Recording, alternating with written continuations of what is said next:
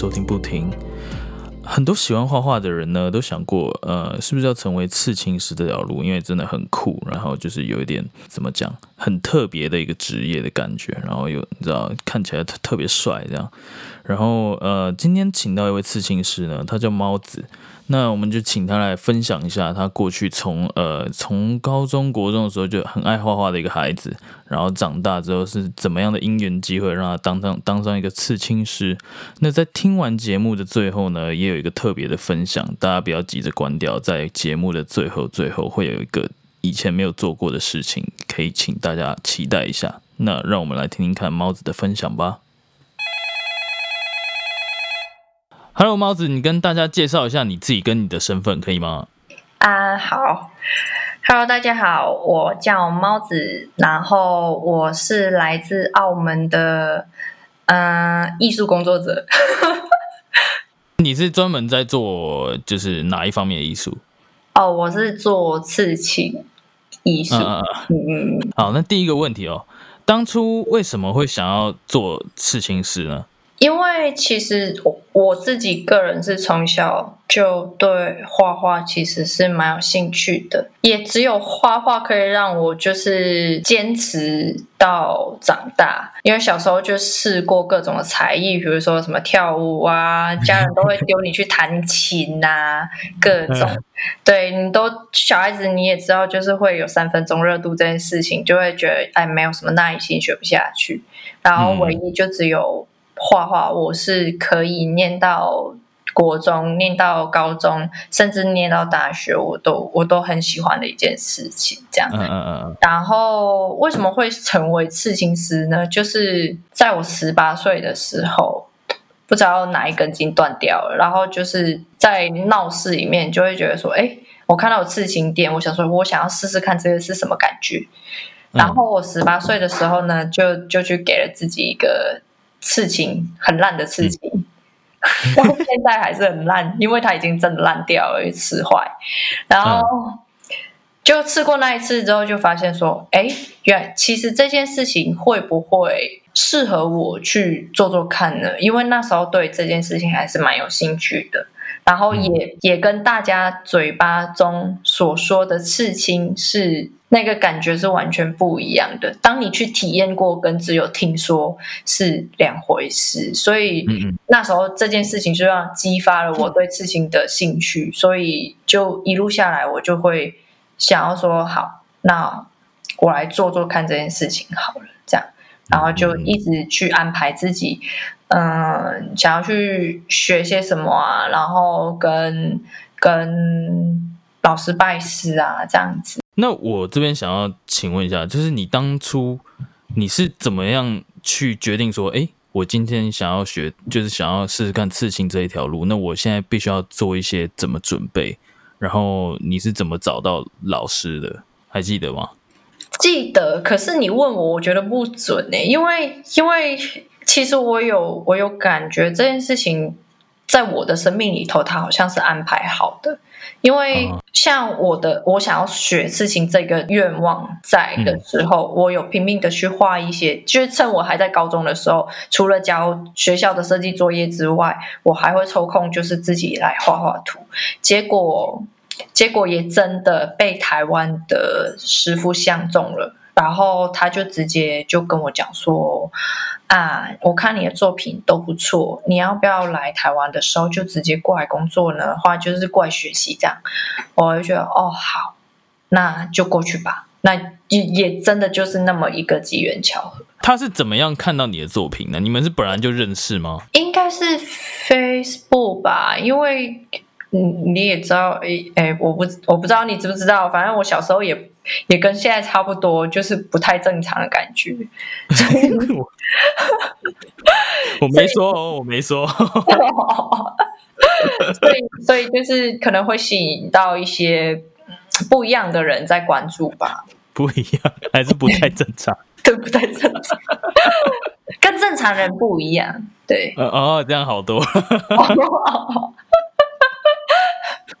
你是会发在哪里？你是自己有开一个粉丝专业吗？那时候有粉丝专业吗没有没有没有，那纯粹就是我自己分享了，就觉得说，哎，我觉得今天这个画的不错啊，就放上去 这样子。哦，然后他就因缘际会下，他就他呃，他本身就自己有开店，然后他是刺青师，然后他看到你的作品觉得不错，对对，哦，那那那真的是缘分呢，真的是缘分，真的是缘分。因为我也有问过啊，有一些人对刺青很有兴趣，可是他就是不论怎么样都都就是刺青这一块，感觉都不太欢迎他。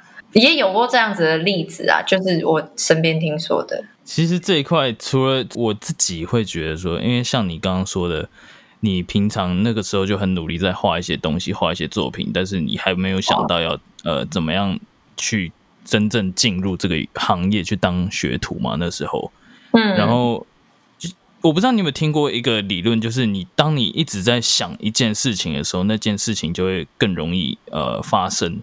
哦，对对对，我觉得就是大概就是这种理念吧，就是因为你那时候是一直想着说，哎，我想要我想要试试看刺青这一块，然后你画的图就被看中，然后刚好对方就是一个刺青师，说不定就是有这样的缘分来。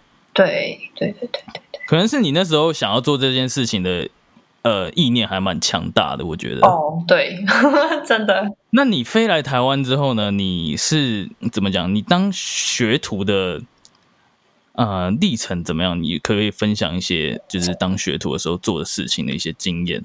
我只能跟大家说，学徒不好当。我不知道大家知不知道，但就是当学徒需要很大的决心，更需要很多的精力跟时间。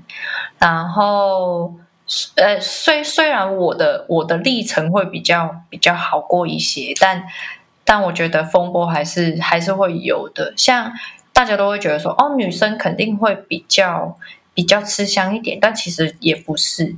该做的事情还是得做，你不及格了就是不及格，就是这么简单。然后学徒的内容的话，基本上就是画画，除了画画，就是要呃照顾店里的大小，嗯嗯嗯嗯，而且是没有工钱的。哦，真的真的，那个时候，因为我我在台湾的时候，我有呃有一个朋友，他也是在当学徒，然后他就是要帮忙买便当啊，然后打扫店里啊，然后。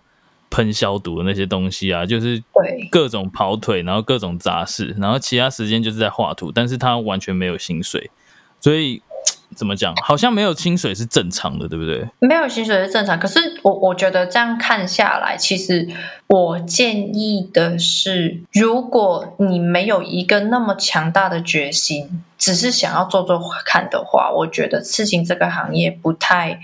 不太适合你去当学徒，只是当一个体验，因为我觉得这样太浪费时间。因为刺青这一块，我觉得跟日本的所有的职人，就是匠师，都是区别其实不大。因为你要当当一个匠师，你必须要去拜师，然后你要去跟师傅学，学完之后你要花很多很多很多很多年的时间在磨练这一块东西，让你让你的手艺变精，然后。在在自己成为一个呃独当一面的人物这样子，但首先呢，刺青你来当学徒是没有钱的，嗯，然后你也得需要花很多很多的时间在店里面去跟师傅在一起这样子，嗯，我是觉得说，如果如果真的你没有一个很大的决心在做这件事情，就建议真的不要体验看看这样子，因为。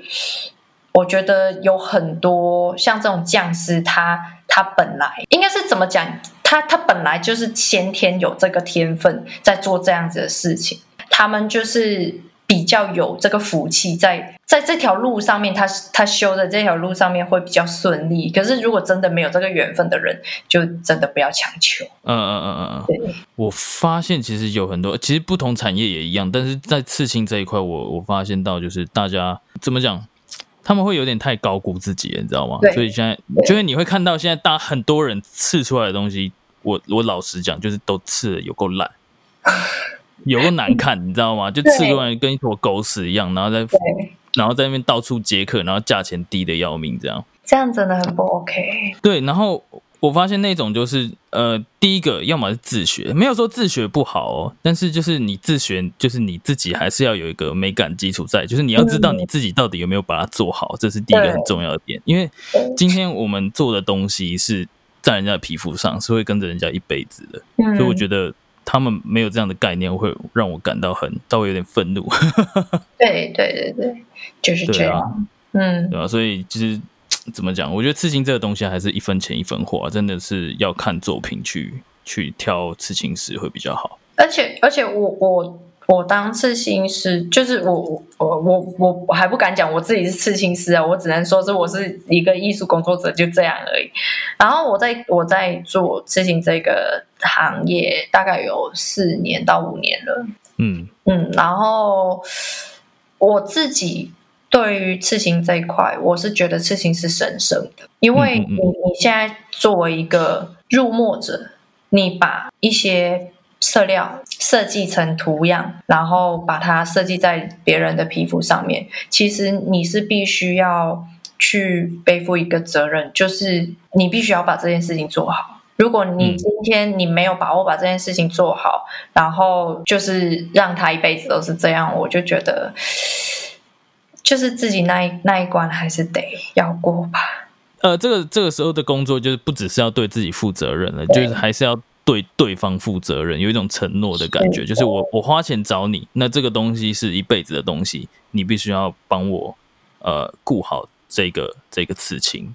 对。你当初在当学徒的时候，在学习的时候，你有遇到什么难关吗？我觉得比较多都是自己的关比较难过。譬如说，因为我是学徒嘛，然后我的老板会拿我的图去刺，他会就跟你讲说：“哦，你帮我设计这个东西。”然后设计好之后，他就会把你的图拿去刺。嗯然后我会觉得说这样好像不太尊重我，嗯，因为我有点感觉我是在义务帮你做些什么这样。后来呢？后来也发现哦，原来这件事情真的不对，哦，原来真的不是这样子哦。对，就算他拿你的图，他应该也要就是付你报酬才对吧？我觉得有没有付报酬没有关系，至少就是他。态度的问题吧，就是 emoji 的问题，就不会说突然就丢一本书给你，然后就说：“哎，你帮我设计这个。”然后你也乖乖设计好了。然后因为他是老板嘛，啊，他是你师傅嘛，他讲什么你也得听啊。啊，他设计好之后，他就二话不说就拿去吃，然后也也没有跟你讲说：“嗯。”画的怎么样？画就是就没有没有在后续的讨论，他就直接上去，然后上去之后收钱，然后客人也走了，就是这样。所以现在你其实有点不爽，是不是？我怎么觉得我是被骗的？你知道吗？我了解。那那你那时候在画的时候，你有没有什么就是一直被呃师傅拒绝的？这样就是说你这个不及格，不及格，有这种东西吗？呃。严格的师傅会有。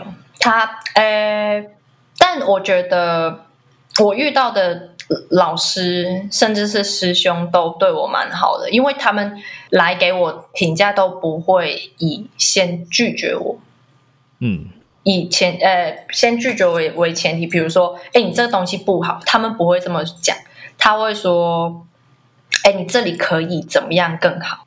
哦，了解。这样子就是就会比较好听得进去。他这样他们会顾呃顾到你的感受就是了。对对对对对对。对，但因为不是不是每个人都会这样子，因为现在很多的老板或者是其他的都讲话蛮难听的。呃，我懂我懂我懂。对啊，现在很多都这样，说你画的怎么丑啊，难冲画呢。我就会觉得说你是不是讨厌我？对啊，就是呃，像我觉得做这一行就是当学徒什么，还是稍微心脏要大颗一点，以防万一啊。对，所以我才说你要有一百趴的决心啊。就是就是，我今天被闲到爆，我都一定要当上设那个刺青师这样子的。其实所有的工匠都是，比如说你今天要去学做木作好了，其实都一样。嗯嗯嗯嗯，对对对，他老师一一样是很严格，因为你要严格才会才会出师啊，才会有一个嗯厉害的手艺。嗯嗯嗯嗯，我懂你意思了。严格对。那当初你学学这样学，你大概学几年了？两到三年吧。哦，那你也是蛮久的，两到三年，还是说这个这个期间是正常的？呃，不一定，因为因人而异。如果有一些学的比较快，那他可能就可以在更短的时间就就就已经学会。但其实这一块，我觉得你要说你学会学到会，其实是永远都学不完的。任何事情都是，嗯，可以对你再学，它就变得更精而已。再学，它还有更多东西可以让你去挖。所以说，你真的可以出师，然后去接客人的标准。第一个当然就是呃，你的师傅定的嘛。那第二个就是，是不是就是说，呃，在你的手艺上是稳定的，然后已经超过六十分了，这样子就就可以去接了，是这个意思吗？嗯，我觉得有一半一半呢。但我觉得厨师厨师呃，你你要就是怎么讲，能成为一个刺青师的标准，美感要过关啊，你的刺工也要过关。嗯嗯嗯嗯。其实这两个过关，我觉得啊，还有你的人品也要过关。怎么说？人品是关于什么方面？我自己来讲啦，我我不是跟你讲说，刺青对于我来说是神圣的。嗯，当一个刺青师跟一个客户、一个客人有有刺青。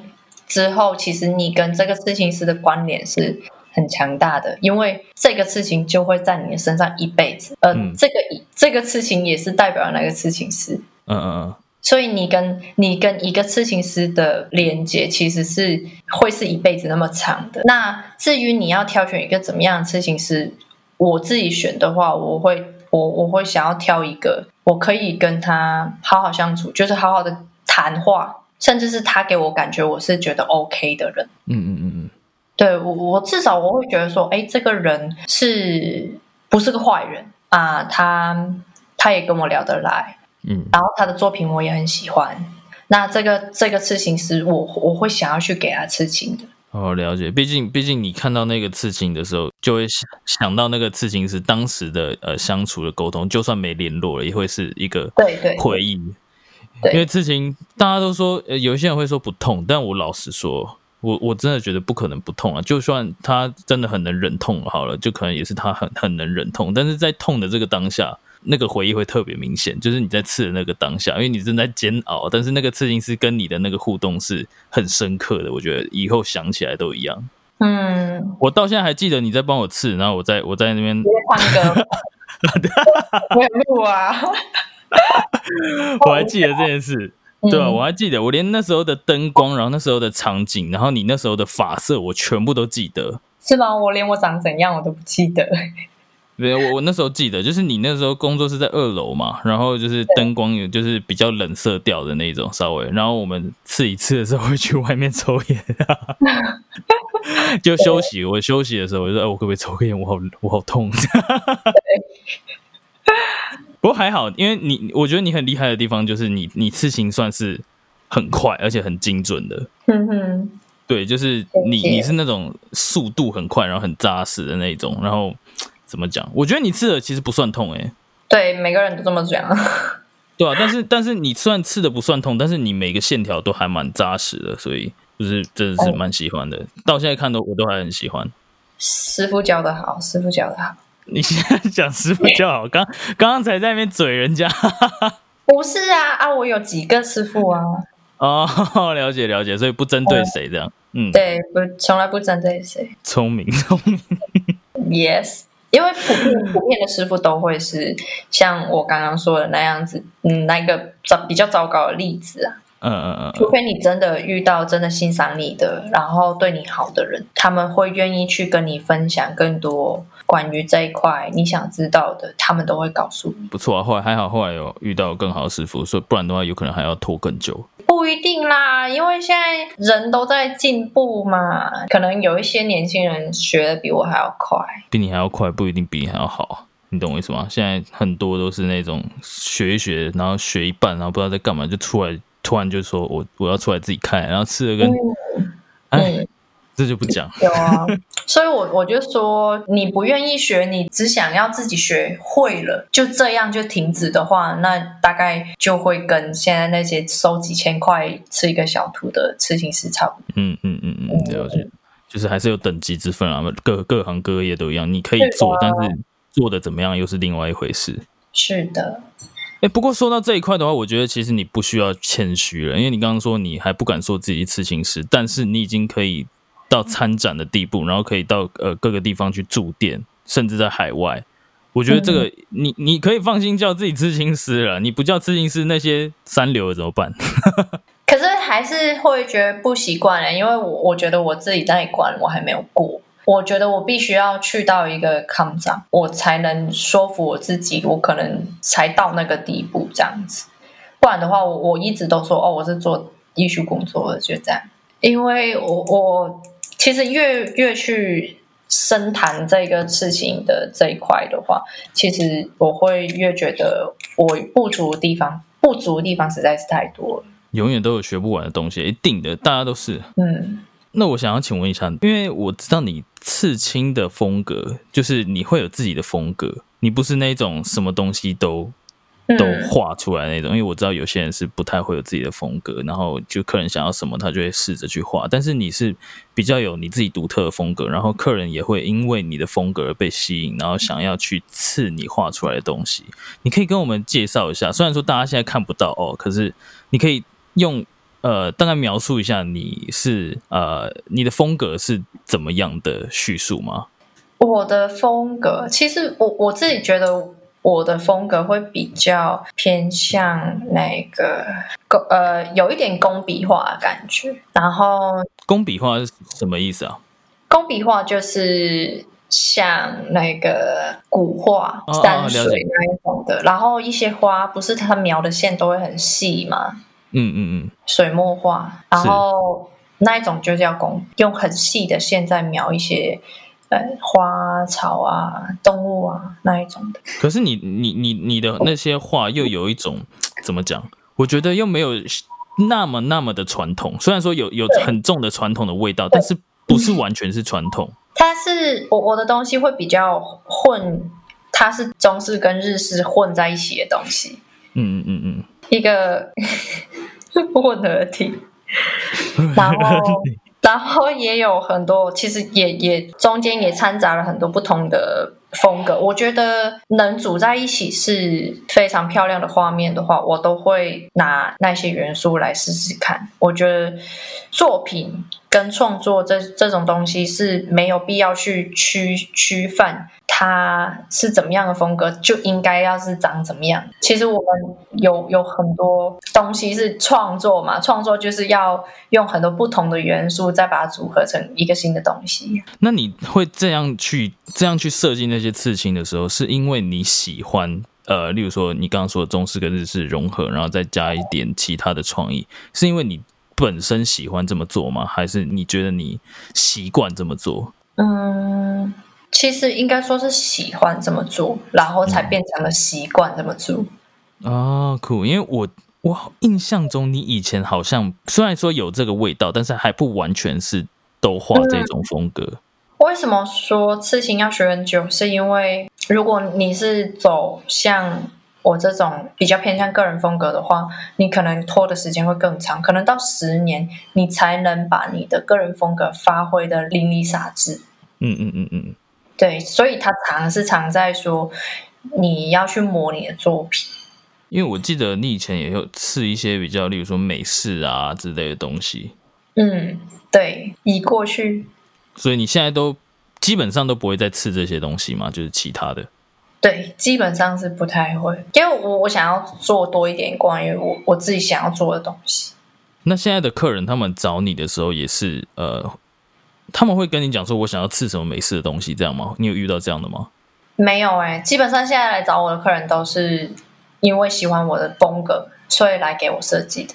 那我想要请问你一下，就是如果说，呃，怎么讲？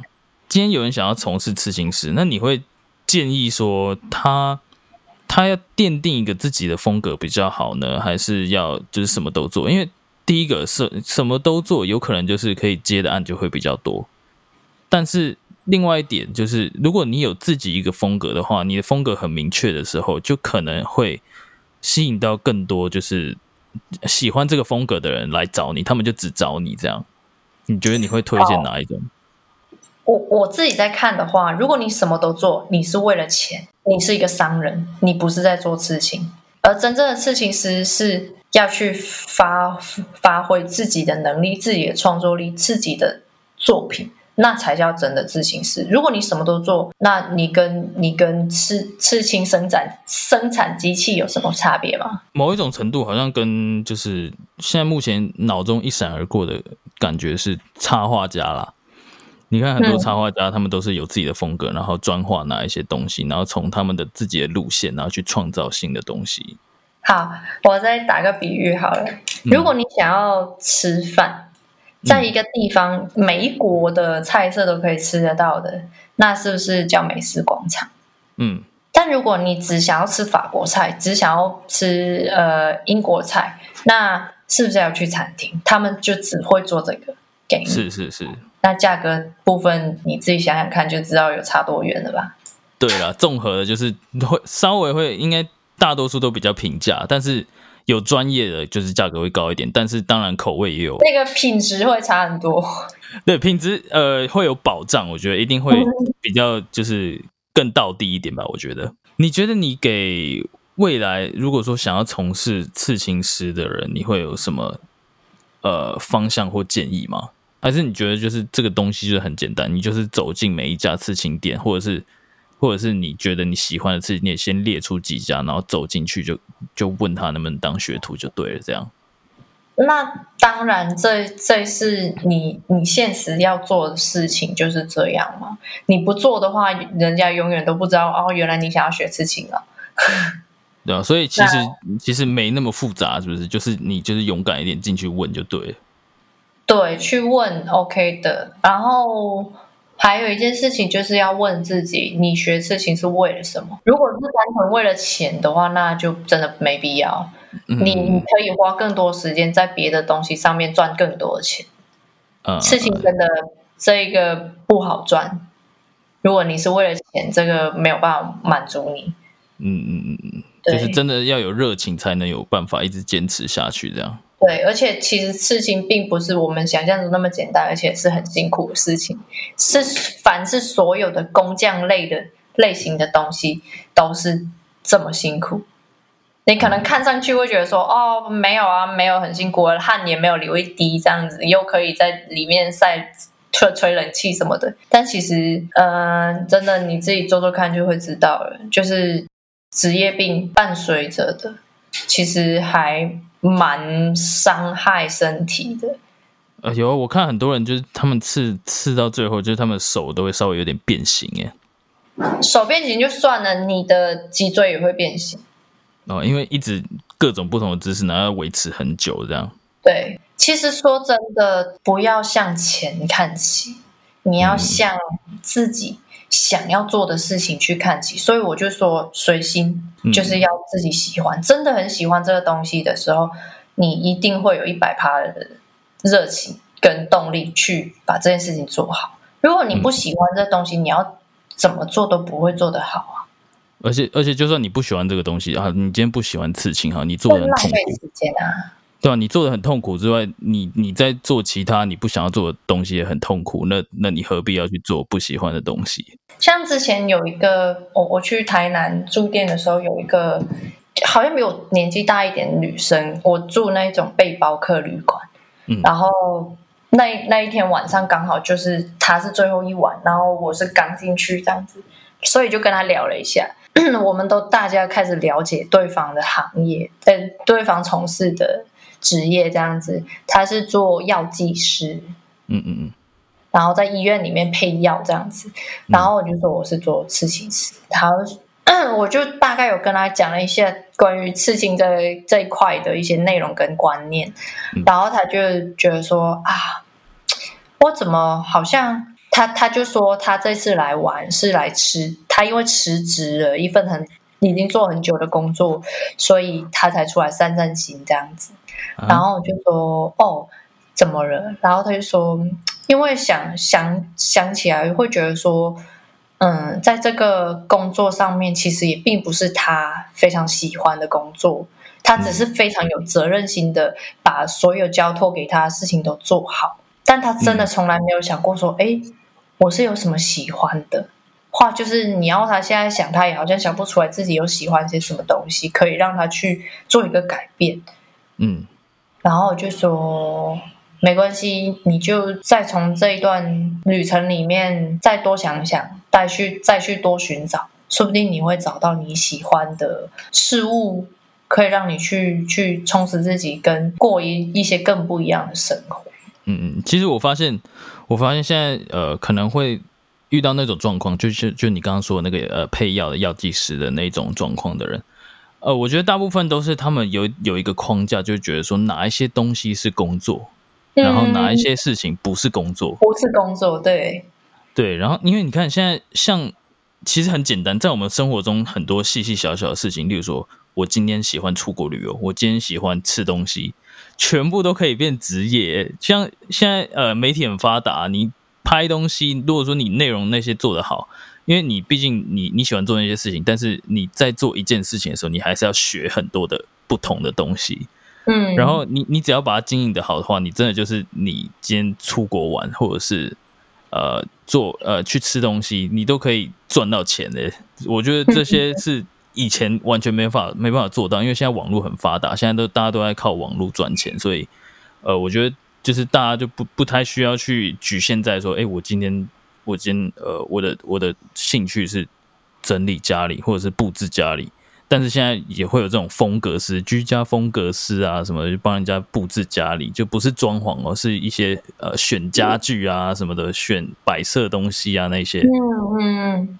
对啊，这些都可以赚到钱。那我就觉得说，现在其实有很多东西，就大家可以想想看，自己在平常的时候是喜欢干嘛，就是很细小的兴趣都可以，不一定要是说，哎，我这个东西可以成为工作，而是在要想说，我可不可以把我这件这个兴趣成为一个工作？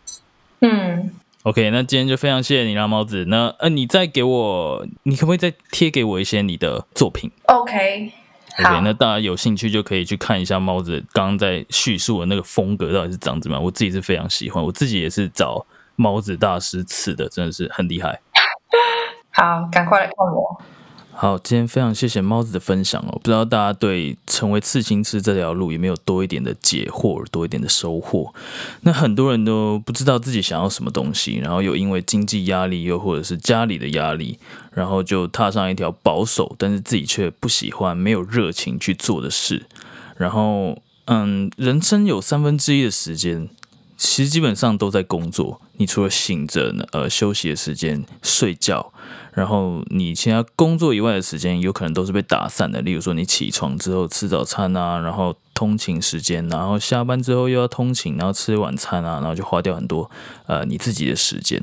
那你真的愿意把那个很集中的那个八个小时、七个小时花在你不喜欢的事情吗？你可以好好想一下这个问题。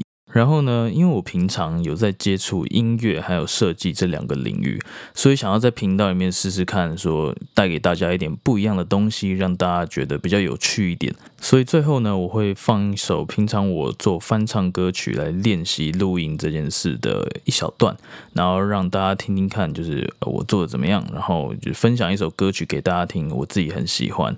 那完整版呢，可以到粉丝专业或是 Instagram 的页面上面找到我的 YouTube。然后 YouTube 上面呢，也可以直接搜寻旅发 K I P H A，就可以找到我的频道，然后就可以收听这些音乐。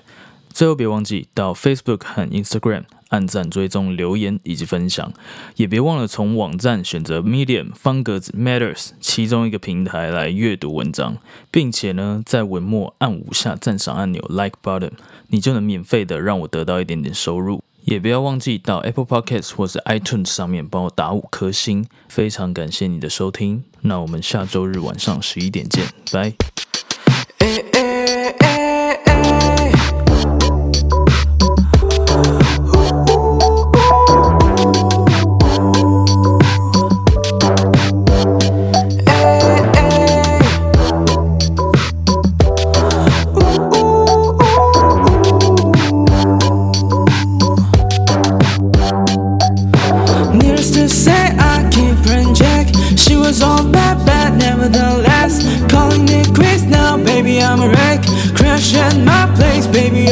back. Needless to say, I'm keeping her in check. She was all bad, bad, nevertheless. Calling me quits now, baby, I'm a wreck. Trash trap my place, baby, you're a wreck. Thinking in a bad way, losing your grip. Screaming at my face, baby, don't trip. Someone to